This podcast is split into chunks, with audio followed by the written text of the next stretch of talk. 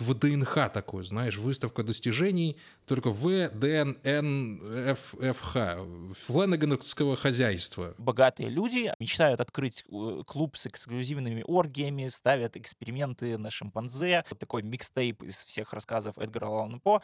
И хуже всего то, что она убивает пальчиком. Ты просто не понял, это была отсылка к Кунг-фу Панде. Прослушка. Всем привет, друзья! Это подкаст «Прослушка» от онлайнера, его ведущие Андрей Марьянов и Антон Коляга. И сезон прощаний у нас все-таки продолжается. Провожаем на этот раз мы не то чтобы сериал, но одного из главных мастеров ужасов Майкла Фленнегана с Netflix не из карьеры, слава богу, потому что мы думаем, что он еще не все сказал в этом жанре, да и вообще, но вот уже какой-то промежуточный итог можно подводить. С его сериалом «Падение дома Ашеров», который станет последним для него на платформе. Мы с Антоном Олеговичем неоднократно заявляли, что мы большие фанаты Майка. Мы с упоением смотрели «Призрака дома на холме» э, с трепетом каким-то невероятным полуночную мессу, хотя она ну, с большим трудом заходила, и мы об этом говорили в нашем подкасте. Но в итоге мы поняли, о чем все-таки Фленнеган хотел сказать. Ну, а сейчас надо понять, в какой форме находится Майк, потому что мы разделяем его на две категории. Э, Фленнеган — продюсер, и Фленнеган режиссер. Режиссер нам нравится категорически больше, когда он сам э, занимается своими проектами. А но получилось ли у него вот сейчас в Доме Ашеров выдержать такой же высокий уровень, как и в его предыдущих проектах? Сейчас будем разбираться. Антон Олегович, в двух словах расскажи, что там у нас происходит. А, так, значит, э, сериал «Падение дома Ашеров» не имеет вообще никакого отношения к э, треку Е Ашера, Лил Джона и Луда Криса, хотя очень хотелось бы. И я считаю преступлением, что Майк Флэнниган не сделал э, хотя бы в одной серии на титрах, не запустил эту песню, я очень ее ждал. Ну, в общем-то, сериал «Падение дома Ашеров» рассказывает, собственно, о семье Ашеров, как ни странно, которые такие наследники, скажем так, из сериала «Наследники», только в такой немножко неоготической обстановке. Тоже, значит, дисфункциональная семья, которой правит отец, э, фармамагнат, э, который виновен в опиоидной эпидемии США. Опиоидная эпидемия в США — это вполне себе реальное событие, которое имело место быть в 90-х, и про которое уже сняли в последнее время очень много сериалов. Даже именно вот в этом месяце, в октябре, октябре выходило э, на Netflix тоже аж два проекта, посвященные этому. Один с Мэтью Бродериком, где он играл, собственно, Ричарда Саклера. То есть это вот тот самый прототип э, Родрика Ашера из сериала «Падение дома Ашеров». И второй э, фильм «Продавцы боли» Дэвида Йейтса с Крисом Эвансом и Эмили Бланк, где они тоже там, значит, торгуют всякими оксикодончиками. Ну, вот. у нас еще до этого да, был один был проект, еще сериал помнишь, э, «Ломка», Китоном. да, с, с, Майклом Китоном, Китоном да. все правильно. Мгм. Было еще тонна документальных фильмов про это все. И был еще в прошлом году документальный фильм э, «Вся красота и кровопролитие». Он победил, кстати, на Венецианском кинофестивале, так что, ну, это, наверное, вообще в кинематографе и в сериалостроении США одна из таких вот прям вот важнейших тем, наверное, которая нам, может быть, не особенно понятна. И, и вот здесь вот Майк Флэнниган, он отчасти тоже ее решил упаковать в свою любимую хоррор-оболочку. Собственно, да, вот семья, в которой есть э, шесть человек, это такие наследники богатенького папочки, которые прожигают свою жизнь наследников богатенького папочки, занимают, там, мечтают открыть э, клуб с эксклюзивными оргиями, ставят эксперименты на шимпанзе, э, пытаются, значит, там, изобрести э, вечную жизнь с помощью искусственного интеллекта. Короче, Да, ну, в общем, замес вполне себе ну, более-менее стандартно. Другое дело, что нужно подчеркнуть, я думаю, ты, может быть, об этом дальше хотел сказать, что э, «Падение дома Ашеров» в некотором роде основано на произведениях э, Эдгара Аллана По, ну, великого нашего ужасного. Однако Мгм. у меня сложилось впечатление, что вот это как раз и сыграло злую шутку с Фленаганом, который гораздо лучше работает именно со своим материалом. Даром, что это все снято по мотивам, как говорится, по впечатлениям. Здесь добавлены какие-то вкрапления э, пошевских э, главных, я не знаю, каких-то вот маркеров, там, вороны, а, замуровать кого-то в стену все вот в этом духе. Да, черная да? кошка. Вот да, черная кошка. То есть там, собственно, каждая серия, она же так и называется по одному из рассказов По. То есть, собственно, «Падение дома Ашеров» — это тоже рассказ э, Эдгара Аллана По, но он настолько коротенький, что его в сериал, ну, при очень большом желании, даже если продюсеры Netflix, наверное, отвалили все бабло, его нельзя было бы растянуть на восьмичасовой сериал. Поэтому, да, э, здесь Флэниган как бы делает такой микстейп из всех рассказов Эдгара Аллана По, объединяет это все под крышу дома Ашеров. И, кстати, ну, э, ты, конечно, тоже так громко немножко сказал, что он раньше работал по мотивам своих сценариев, потому что, по сути, э, все предыдущие работы именно сериальные Флэнгана, они же тоже э, такие вот как бы около экранизации, около фанфики, около какие-то там э, черпающие вдохновение из произведений других ну, знаменитых ну, хоррор-мейкеров. Да, я скорее есть... хотел сказать, что здесь была прям заявка о том, что ну вот мы работаем на по, и многочисленные его фанаты должны будут uh-huh. улавливать здесь вот этот легкий флер старого uh-huh. детектива с элементами ужаса или ужаса с элементами психологической драмы детектива. Я все-таки настаиваю, что маркетинговая кампания строилась именно вокруг этого, чего не было в предыдущих работах Флэнгана. Понимаешь? Да, ну, возможно. Я просто как-то в этот раз не слишком сильно обращал внимание на то, как именно продвигали этот сериал. Хотя я э, читал рассказы по. Ты читал что-нибудь? Я просто помню, что мы даже еще во времена учебы на журфаке проходили. У нас было по зарубежной Дорогой, литературе там э... какой-то небольшой семинар по я, Эдгару Аллану По, поэтому там вот я, я что-то, что-то подзахватил. в школе по э, просто по своей инициативе. Не могу сказать, что я это мой любимый автор. Не могу сказать, что я прям очень много всего помню uh-huh. и специально к подкасту ничего не перечитывал, но саму атмосферу э, Эдгара Алана По, ну, я понимаю, я ее знаю, это действительно гнетущее, э, гнетущее, немного медленное, немного вот именно пугающее, которая должна залезать к тебе под кожу. Она не пугает тебя скримерами, и в этот раз у нас, кстати, скримеров практически не было. Она пугает своей, скорее своей атмосферой, вот этим постоянным напряжением. И в этом, собственно, и суть э, по как автора ужасов. Да, все правильно. И вот, собственно, мне показалось, что вот этой вот э, гнетущей атмосферы, которая тебя должна засасывать, затягивать и пугать просто самим фактом того, что ты вот смотришь, сидишь это, или там читаешь, или находишься вообще вот в этой всей обстановке, здесь ее, как по мне, вот абсолютно не было. Просто потому что э, Майк Флейн... Не завезли. Да, не завезли. Майк Флейнган, он э, как будто бы, ну, знаешь, это была какая-то его э, уже, да, прощальная работа с Netflix, и он вроде бы хотел сделать то ли свой свой какой-то магнум опус, то ли э, сериал «Прощание» э, действительно большое такое громкое, то ли хотел э, вставить все свои наработки, которые он до этого не отработал. Но, в общем-то, это получился, да, изначально и микстейп из Эдгара Алана По, и микстейп из Майка Флейнингана, потому что там есть его вот такая вот э, фирменная, э, да, операторская работа, э, фирменные вот такие вот цвета какие-то такие желтовато приглушенные. Есть вот эти вот его скримеры, не скримеры, когда вот это я его называю таким тихим скримером, когда герои просто о чем-то разговаривает, и вдруг резко на заднем фоне появляется, да, какой-то там призрак, что-то там он болтается и уходит. И ты такой, э, вау, это пугает гораздо сильнее, чем какая-то орущая тетка, хотя орущие тетки здесь тоже будут, да, они достаточно. обязательно будут, да. И, конечно же, весь его э, любимый актерский состав, вся его звездная сборная, которая появлялась э, в предыдущих всех сериалах, в том числе и его э, потрясающая, очаровательная жена Кейт Сигел, которая здесь не очень много, ее убивают уже в третьей серии, но, тем не менее, а, она производит всегда очень хорошее впечатление лично для меня. И, кстати, вот а, главный герой это должен был еще играть и даже уже сыграл не Генри Томас, тоже постоянный актер э, Флэниган, который еще был у него в «Докторе сне», а Фрэнк Ланджелло которого выгнали. Не Брюс Грин вот ты хотел сказать. Что? Э, Брюс Грин вот играет. Брюс Грин вот играет. Да, да, да, да, э, да. Роб... Да, да, да, да, да, да. Генри Томас это один из сыновей. Да, э, собственно, да, Брюс Гринвуд. Э, его должен был играть э, Фрэнк Ланджелло, которого, по-моему, через день или через два после окончания съемок уволили вообще из проекта из-за того, что он там как-то неаккуратно полапал актрису за коленку, что-то в общем-то такое. Он, ну, да, сцены. Дед старый. Да. Может там что-то нашло на него, черт возьми. Да, дед, в общем-то, наверное, слишком сильно испугался и такой а и, и случайно потрогал кого-то за коленку.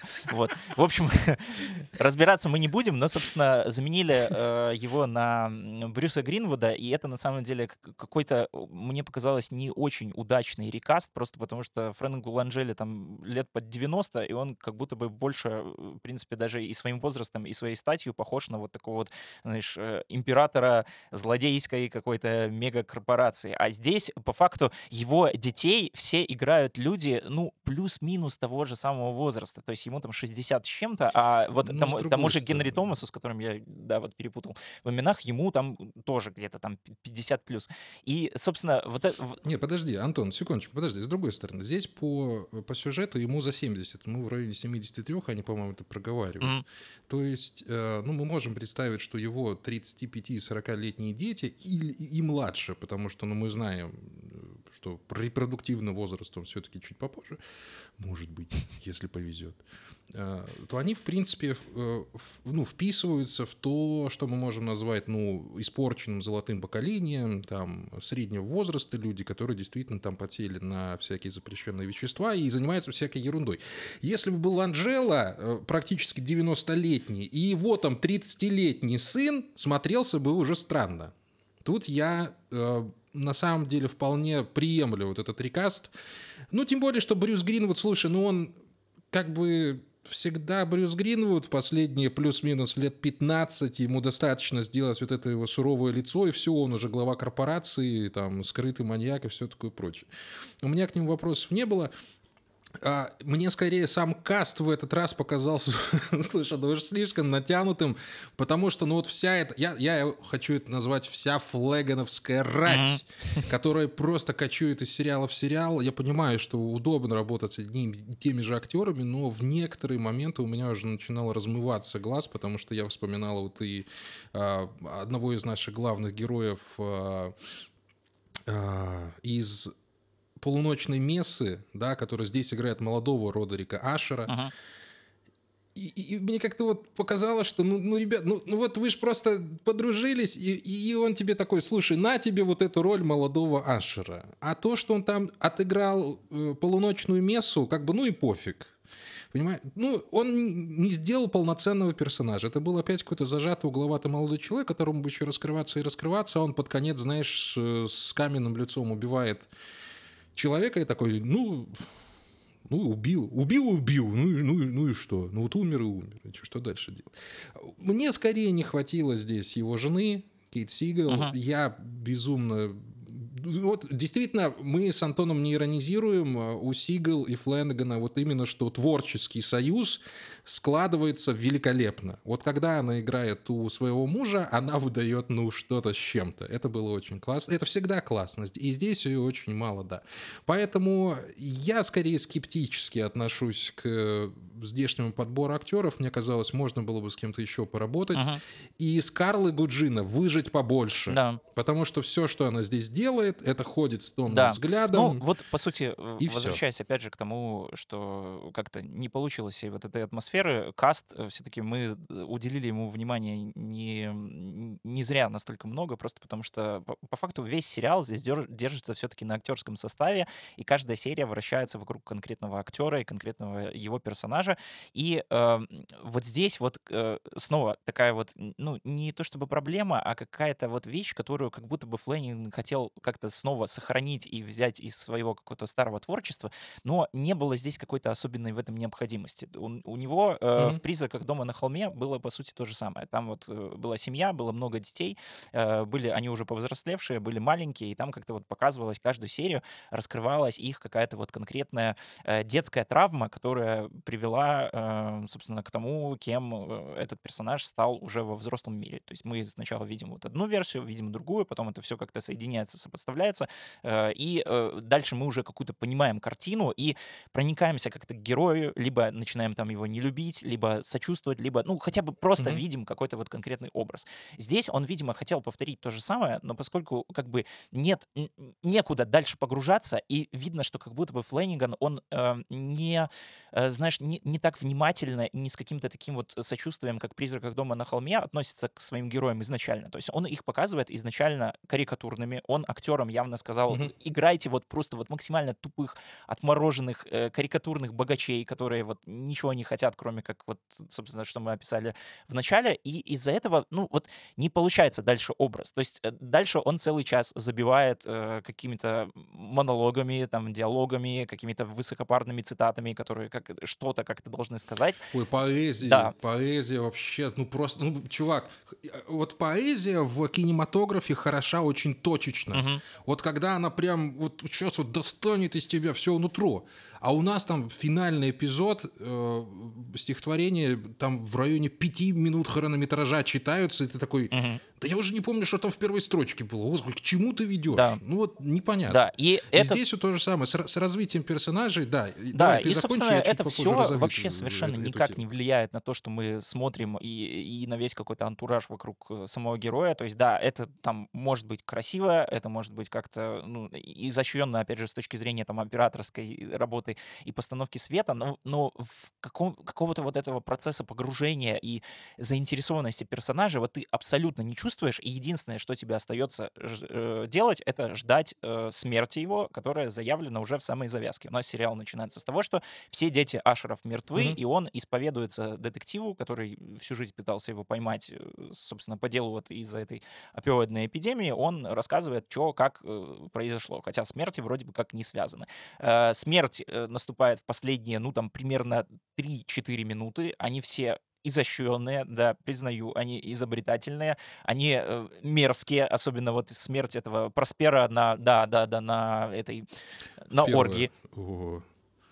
Дорогой, я тебе знаешь, что скажу? Я ступил очень сильно, я сел ужинать на моменте, когда началась вечеринка. Я, я, я представляю. Надеюсь, ты не сел ужинать макаронами какими-нибудь с томатной пастой, потому что это такое иммерсивное погружение. Ну, я всегда нормально воспринимаю. Ну, я могу отделить еду от того, что на экране происходит. Да. Ну, наверное, первый раз за очень много лет я прям отложил вилку и такой, так, давайте вот ну, я сейчас продушусь, и мы, мы продолжим. Потому что, ну, это было прям... О, это было страшно, это было кислотно. Если вы посмотрите, поймете, о чем мы говорим. И, ну, на, э, э, после этой сцены показалось, что дальше будет круче. Uh-huh. Однако да, и вот, собственно, как бы возникает э, уже, наверное, к серии там шестой, к седьмой, уже там ближе к финалу вообще, ну, совершенно справедливый вопрос. А зачем, собственно, смотреть все то, что э, происходит до вот этих вот эффектных смертей? То есть их можно было вот показать одну серию завязки, там, что вот все умерли, значит, сейчас мы расскажем, как они умерли. Дальше показать вот такую вот нарезочку вот этих вот всех эффектных смертей, чисто вот такие коротенькие серии шокеры. И дальше показать финал. Ничего ничего бы ровным счетом не поменялось. Э, можно было это все да. объединить даже в какой-то полнометражный фильм. Э, можно было, да, сделать какую-то такую антологию красивых смертей Майкла Флэнигана. Ничего не изменилось бы, просто потому что он, видно, что, э, я еще раз повторюсь, изначально относится к своим персонажам как просто как к какому-то мясу, которое нужно в какой-то момент отправить на убой. А все остальное, это, ну, я ни, в этом ничего не увидел, кроме того, чтобы забить хронометраж очередным очень растянутым, дико просто невыносимым невыносимо иногда задуманным высказыванием, что э, богатые люди, они, э, ну, как бы плохие немножко и, и что-то там вот заслуживает иногда, да, вот, вот этого вот всего. Ну, слушай, а вот нет, подожди, финальный диалог между братьем и сестрой, собственно, был как раз о том, что это не они плохие, это вы плохие потребители, это вы хотите того, что мы вам просто даем. Ну, на самом деле мысль обсуждаемая, ее, ее стоит проговорить, я не стоит, ее тоже стоит держать в голове. То есть нельзя сказать, что Флэнаган взял там, накидал того всего, ну и как бы идите домой. Нет. А, нек- некоторую свою, свое мессианство он все-таки сюда тоже впихнул, с этим у него все всегда было в порядке, он на подкорочку работает, да, он там это все вещи проговаривает разговаривать. Но я еще после просмотра трейлера сказал тебе, слушай, ты же помнишь, что я сказал, слушай, кажется, у Фленнегана получился слэшер. Ну, самый, э, да, самый слэшер. занудный слэшер в истории. Да. То, э, собственно, то, за что мы все любим и будем продолжать любить Фленнегана, я уверен, что он вернется в свою канву, это его невероятное умение на ровном месте создавать ну, атмосферу, из которой ты не можешь выбраться, пока не дойдешь до финальной серии, пока не узнаешь, чем все кончилось. А в конце ты просто смахиваешь слезу, и ты даже там даже пугаться не надо, вопрос даже не в, не в ужасах. У тебя сжимается сердце, у тебя трясутся руки, ты не понимаешь, что это вообще с тобой только что произошло, дайте пожалуйста, еще. В этот раз действительно это было как вот ВДНХ такое, знаешь, выставка достижений, только ВДННФФХ,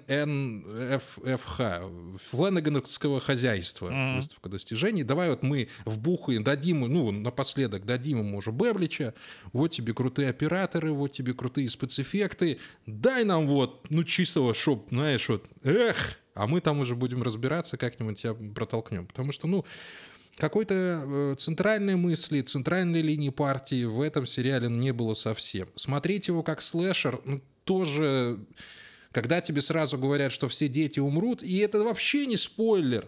То есть, ну, нам говорят, все дети мертвые. Угу. Нас как бы должно заинтересовать, почему они умирают. И нам дают ответ, э, ответ на этот вопрос. А ответ этот как бы такой, типа, ну, ну сам дурак. Че, ну, понятно, тупой. Ну, и все. Ну да типа того. То есть это, ну, э, причем это все еще читается ладно. с самого начала плюс-минус, и, да. присутствие Карла Гуджина, оно тоже читается. То есть и это, знаешь, снова вот какой-то сериал такой вот категории, который э, пытается дать ответы на вопросы, которые ему, собственно, вообще абсолютно никто не задает. Да, и вот этот вот весь слэшер, он э, как-то не очень сильно стыкуется. То есть ты такой, блин, ну э, смерть-то эффектная, действительно, интересно ждать, интересно понять, как, как это произойдет. А почему это произойдет? Ну, мне лично не то, чтобы было интересно ну, проклятие какое-то там древнее, ну, дьявол, ну, случайность. Да даже если бы это все, этому отцу все это привиделось, и на самом деле все дети живы, и в конце это был какой-нибудь сон собаки, uh-huh. я бы такой, ну, и, и как бы, и черт с ним, ну, красиво было, да, э, страшно э, местами, да, эффектно, ну и хорошо. И даже... Вот что я, смотри, э, что я бы мог простить Фленагану, здесь тоже было.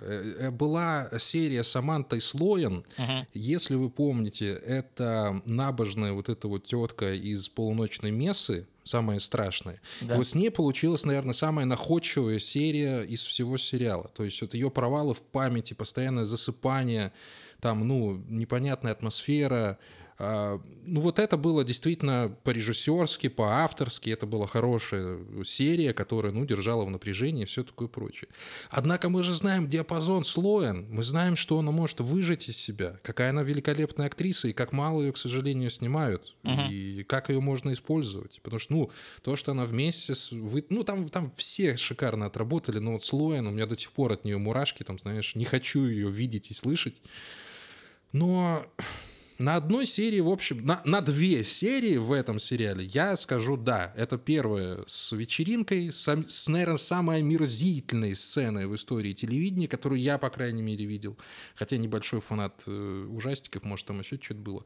И серия с Амантой Слоун, когда ее убивает, ну, не будем говорить как, в этом, собственно, главный замес, где она тоже довольно изобретательно умирает. Uh-huh. Все. Дальше Карла Гуджина ходит с томным взглядом, милой улыбкой. И хуже всего то, что она убивает пальчиком. Ну вот, вот какой еще можно было найти способ убийства эффектного, кроме пальчика? Я не понимаю. Ну, все что угодно. Пускай она бы там наколдовала что-то там, или там из глаз у нее там что-то брызнуло. Ну, что угодно. А это она подходит, до лобика дотрагивается, все, труп. Ты просто не понял, это была отсылка к кунг-фу панде. А, это все, теперь все стало на свои места, спасибо, что объяснил. Да.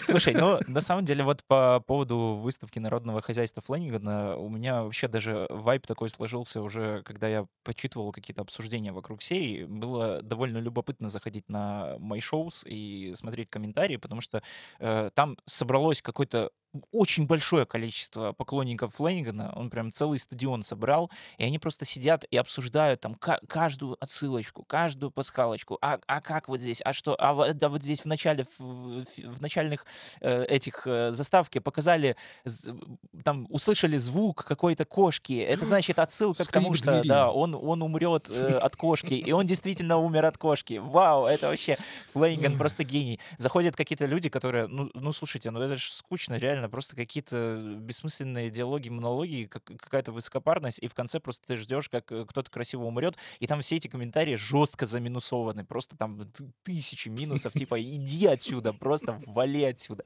И я вот уже после этого я понял, что реально это вот Флейнган просто сделал сериал, чтобы напоследок э, порадовать своих фанатов, у которых есть подписка на Netflix, просто вот добавить туда все, добавить каких-то специально вот каких-то запутанных, э, ну, не, не то чтобы полноценных линий, а каких-то вот всяких вот этих своих любимых ниточек, чтобы э, ты в рамках одного сериала как-то улавливал э, от, отсылку из четвертой серии на седьмую, из седьмой на первую, из титров mm-hmm. к первой серии к, к, к титрам на последнюю, чтобы, а, так вот, на что это был намек, и в то же время ты э, в целом картинка из этого вообще никак не складывается, то есть это просто какая-то вот такая полянка, песочница, куда ты заходишь, и, и ну, там где-то, да, такой, да, что, что увидел, какую любимую игрушку, и с другой как-то ее соединил, с тем и играешься. И, собственно, вот, ну, наверное, если это кто-то есть какой-то большой фанат именно этого режиссера и нравится какая-то его, его эстетика, то, возможно, это доставит какое-то определенное удовольствие. Я не могу себя назвать каким-то, ну, прям большим фанатом Майка Флэнигана. Я смотрел у него почти все. По-моему, я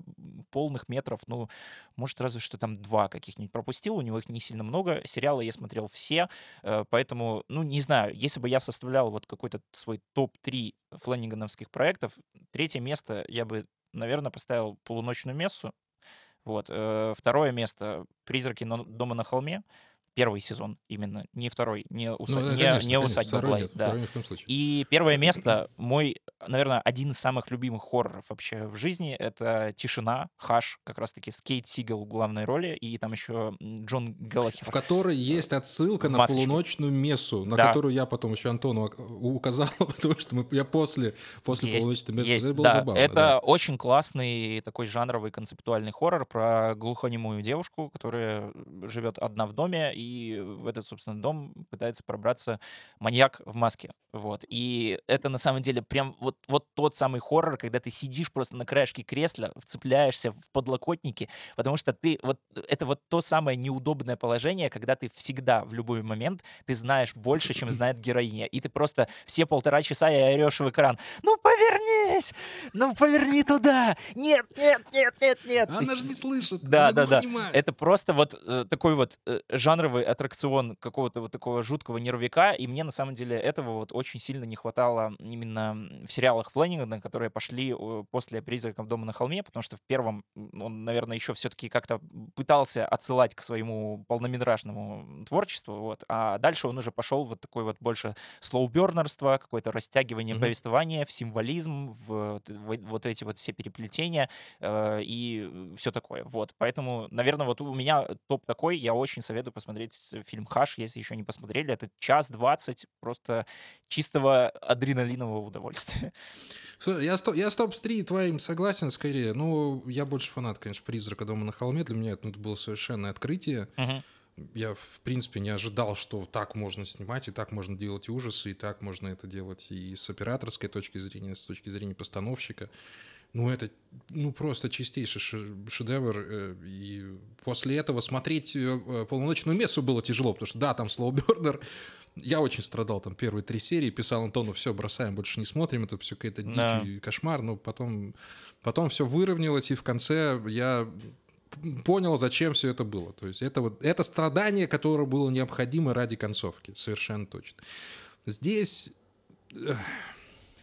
я понимаю, что есть люди, которые любят совсем трешовые фильмы ужасов. Есть люди, которые удовольствуются там 5,5 на MDB, 4,5. Это ни в коем случае не такого рода ужастик. Ни в коем случае. Это опять, ну, мастерская работа постановщика, мастерская работа операторская, опять же. А, вот эта сцена с падающей крышей в доме, ну, она прям... Это было круто. Mm-hmm. Это было очень, очень классно снято. Но кроме этого, это набор таких банальностей, таких тропов, по которым мы ходили много раз. И вот, знаешь, вот опять возвращаясь к развитию персонажей, не могу э, про Генри Томаса не проговорить, который играет, собственно, как бы нашего главного отморозка, как uh-huh. мы потом узнаем. Причем забавно, что Генри Томас э, начинал с одной из главных ролей в фильме «Инопланетянин». Он там играл мальчика, собственно, который этого инопланетянина нашел И вот до чего, вот до чего людей наркотики доводят. Люди, дети, не принимайте наркотики, а то станете такими И не делайте прическу как... с крысиным хвостиком, потому что у нас в этом году в сериалах уже, уже два мудака с крысиными хвостиками. Это какой-то символ прям. Э, то, что вот этот человек точно э, плохой. Так вот, в чем там было дело? В том, что мы так и не узнали, почему он такой шизанутый. Потому что нам сказали, да, в детстве там один раз на него вроде папка наорал, вроде что-то там ему внимания не уделил, и все. А в конце он шизанутый. То же самое со всеми детьми. Нам показывают, он хочет сделать этот э, супер-мега-вечеринку с голыми пенисами и всем этим прочим хозяйством а почему, а, а, а почему я должен ему сопереживать? Да. А почему я должен ну, волноваться за него? Ну и, и, про, и про всех детей точно так же. Да, есть хорошие актерские работы, но мы переживаем за вот этих актеров конкретно, потому что мы их знаем уже, и мы их любим, и мы знаем, на что они способны. Это максимум, что может вызвать эмоцию в момент их смерти. А предысторию, да нафиг ее надо. Вот плохой папка, вот дед, дети, да. которые у него умирают. Все. Ну да, это, собственно, опять же, вытекает все из того, что, о чем я уже говорил, что Флэниган, ну, как бы изначально, видимо, не относился к своим персонажам больше как, ну, как, опять же, к кускам мяса и каким-то деревяшкам, и к угу. возможностям а, снова своим любимым актерам дать э, сыграть какие-то, ну, другие образы, отличные от тех, которые они играли раньше все-таки, потому что, ну, Генри Томас, он до этого был все-таки в основном хорошим, Брюс Гринвуд, он тоже как бы у Флэнигана именно не отличался какими-то вот такими вот ролями злых патриархов. Да и Кейт Сигел тоже, она либо была какая-то дама, которая там выходит как-то из озера и идет э, с руками выставленными вперед, э, либо вот э, какая-то, знаешь, дев, девушка в беде с какой-то концептуальностью. А здесь она, знаешь, в таком да, парике, да, да, стальная, это, как это, не знаю, до, дочка олигарха, которая там увольняет из-за того, что... Ну, да. Раньше была дочь мента, авария дочь мента, это для тех, кто постарше. Сейчас вот авария дочь олигарха. Ну, ну, так да, у, увольняет людей просто из-за того, что они там влюбились друг в друга и посмели закрутить какой-то роман. Собственно, да, вот. И, слушай, есть... ой, я, я-то даже из головы... То есть нам пытаются вот каждый раз за серию показать максимальное количество пороков, которым подвержен персонаж, который в конце умрет. Ну, ребята, и, и вот это вы называете пороками?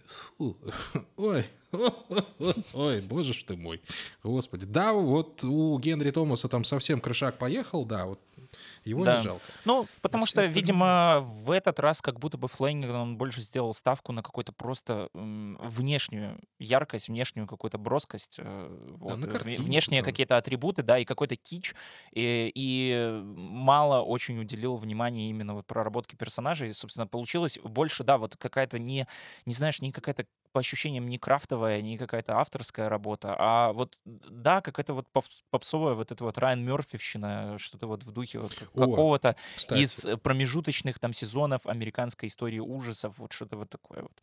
Поэтому... И вот выбирать знаю. Э, между Райаном Мерфи и Фленаганом, ну, ребят, я, конечно, Фленагана выберу, потому что, ну, Мерфи, мне кажется, совсем уже, Ой, ну, как сказать, предсказуемым в своей атмосфере, скорее так. То есть, ну, от, от Мерфи иногда интересно ждать каких-то вот проектов его личных, которыми, в которых он лично заинтересован, знаешь, что это такое. Uh-huh. А когда вот его американская история ужасов стала на поток, ну, это было уже довольно странно смотреть, потому что, ну, ты знаешь, там шикнет, там спрыгнет, то все пятое, десятое. Флэнаган все-таки пытался что-то сказать до сих пор. Пока, вот здесь сошел с рельсов, Сейчас он опять отдохнет, э, спродюсирует еще один ужастик, и я думаю, что на новой площадке, кстати, не уловил, с кем он там На Амазоне. С, с Амазоном? Да, да, на Амазоне. На Амазоне. И на Амазоне ему Безос отвалит еще больше бабла и скажет, а теперь хожу, хочу комедию ужасов в космосе с элементами комедии, да, и какого-нибудь там еще чего-нибудь. И Флэниган говорит, да, я, по, это же две секунды. Блин, а прикинь, Но если Флэниган переходит такой на Амазон, и Хоп начинает снимать просто такие ромкомы, как Джадд Апатоу, с Сетом Рогином и Роуз Бирн. Ну, мне было бы интересно это посмотреть. И мы такие включаем, из... ждем, как же они умрут, а они просто не умирают.